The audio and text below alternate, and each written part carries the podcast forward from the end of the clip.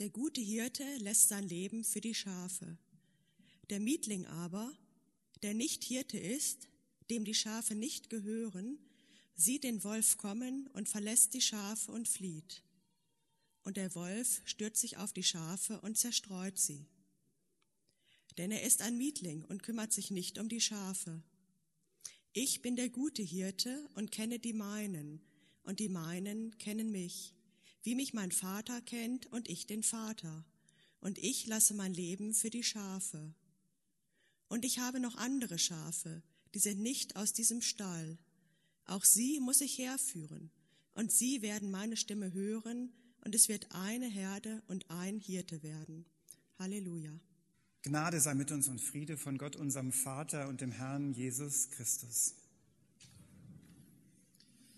Ein ziemlich verrückter Hirte. Die Kommunität Gnadental, gar nicht weit weg von hier, bietet ab und zu mal sogenannte Schäferwochen an. Da darf man eine Woche lang mit einem Hirten unterwegs sein, den ganzen Tag über mit den Schafen auf der Weide. Es passiert nicht sehr viel in einer solchen Woche, aber man kriegt ein Gefühl dafür, wie das Dasein eines Hirten vielleicht so ist. Und dabei würde man sicher Verschiedenes lernen. Unter anderem würde man lernen, dass ein Hirte, wie Jesus ihn beschreibt, eigentlich nach unserem Ermessen ein ziemlich schlechter Hirte ist. Normalerweise sorgt ein Hirte für Schafe, damit er die Wolle, die Milch und das Fleisch verkaufen kann. Ein guter Hirte.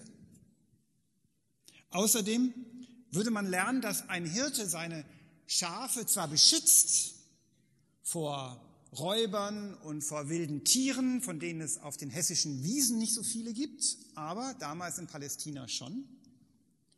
Aber dass ein guter Hirte irgendwann auch weiß, wenn es zu brenzlig wird, zu gefährlich, dass er dann eher sein eigenes Leben rettet, als es für ein Schaf zu opfern. Also der Hirte, den Jesus beschreibt, ist aus unseren nach unseren Maßstäben kein wirklich guter Hirte. Anstatt seine Schafe zu verzehren, verzehrt der sich für die Schafe.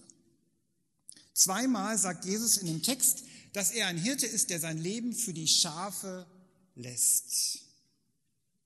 Das ist doch einigermaßen verrückt, denn ist ein Hirte nicht wertvoller als ein Schaf?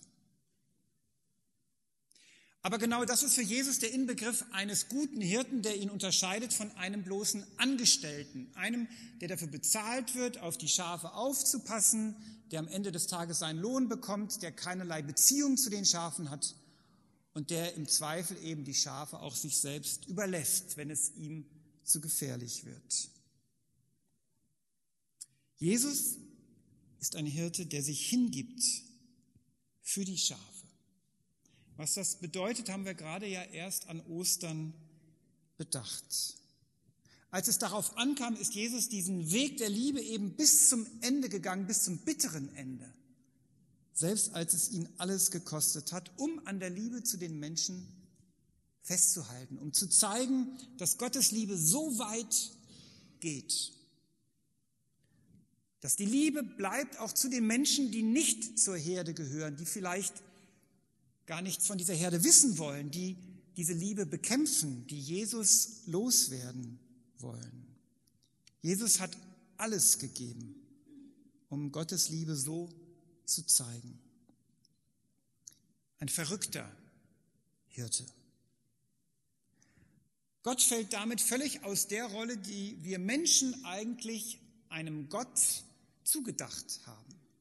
Normalerweise ist es ja wohl umgekehrt, dass Menschen Gott opfern, dass Menschen Gott dienen, dass Menschen im Zweifel auch ihr Leben lassen für den Glauben, für Gott selbst. Und das wird alles auf den Kopf gestellt. Völlig verrückt. Im Alten Testament wird das Bild der Hirten oft gebraucht für die Regierenden, für die Mächtigen, die Könige, die Herrschenden. Es wird gesagt von den Propheten, die sollen so sein wie Hirten. Sie sollen Verantwortung übernehmen, sie sollen das Volk schützen, Sie sollen es leiten, dafür sorgen, dass es ihnen an nichts mangelt. Sie sollen das Volk zusammenhalten, für Frieden und Gerechtigkeit sorgen. Das ist die Rolle der Regierung, der Mächtigen.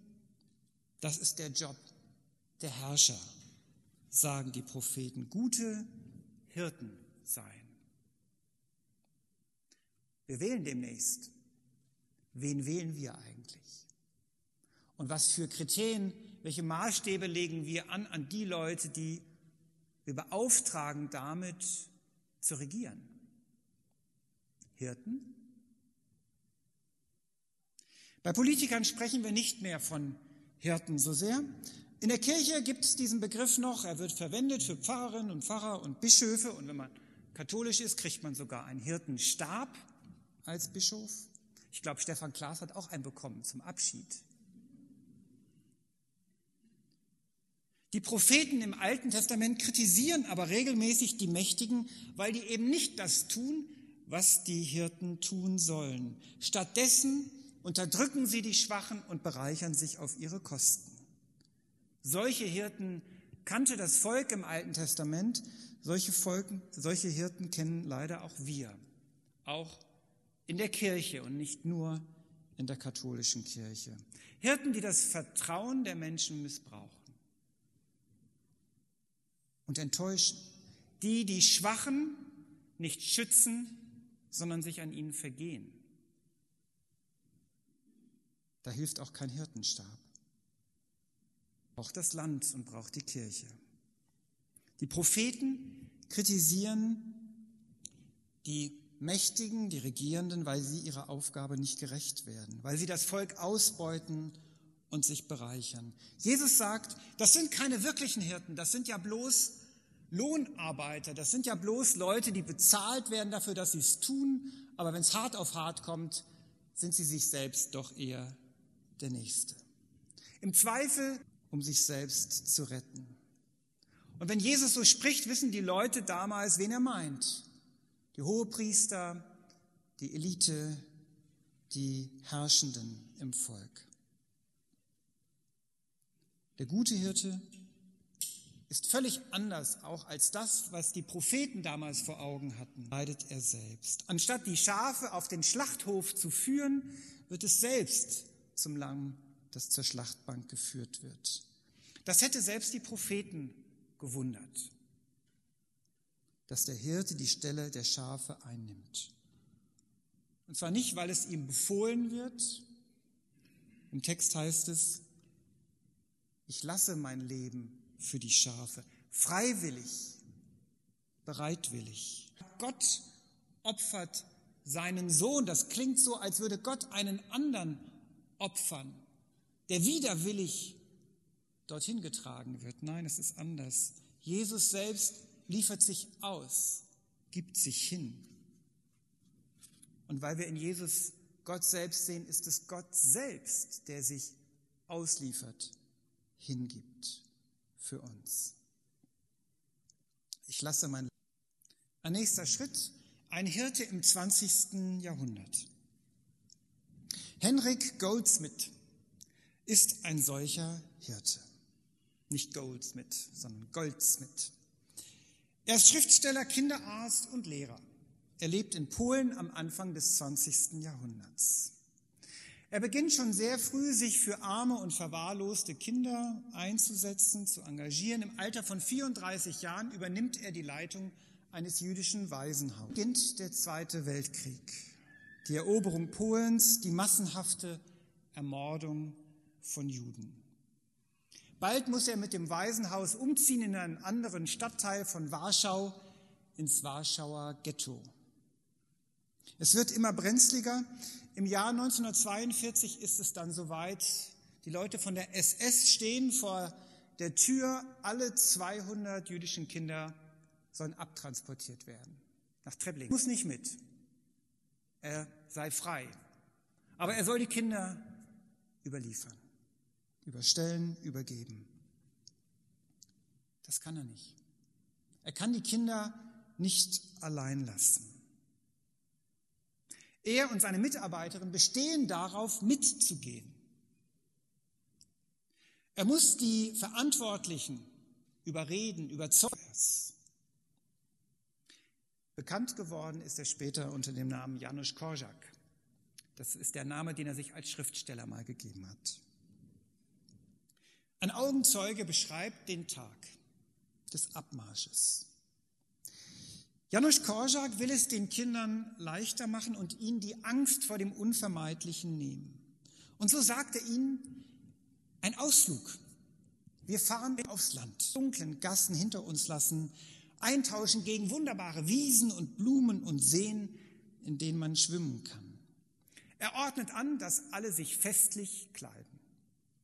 Hübsch herausgeputzt, in fröhlicher Stimmung treten die Kinder am Ende paarweise auf dem Hof an.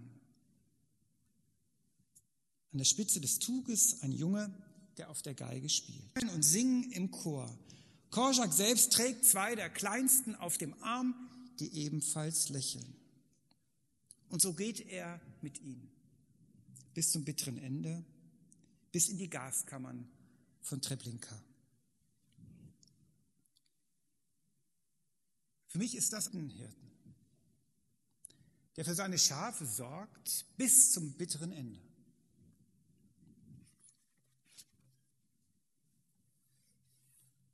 Er ist mit ihnen gestorben, um ihnen nahe zu sein und ihnen die Angst zu nehmen.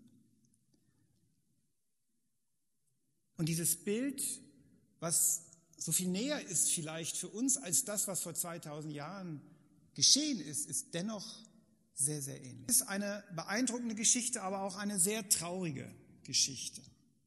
Denn sie endet hier. Die Geschichte, die wesentlich älter ist, die Geschichte Jesu, sie endet nicht im Grab.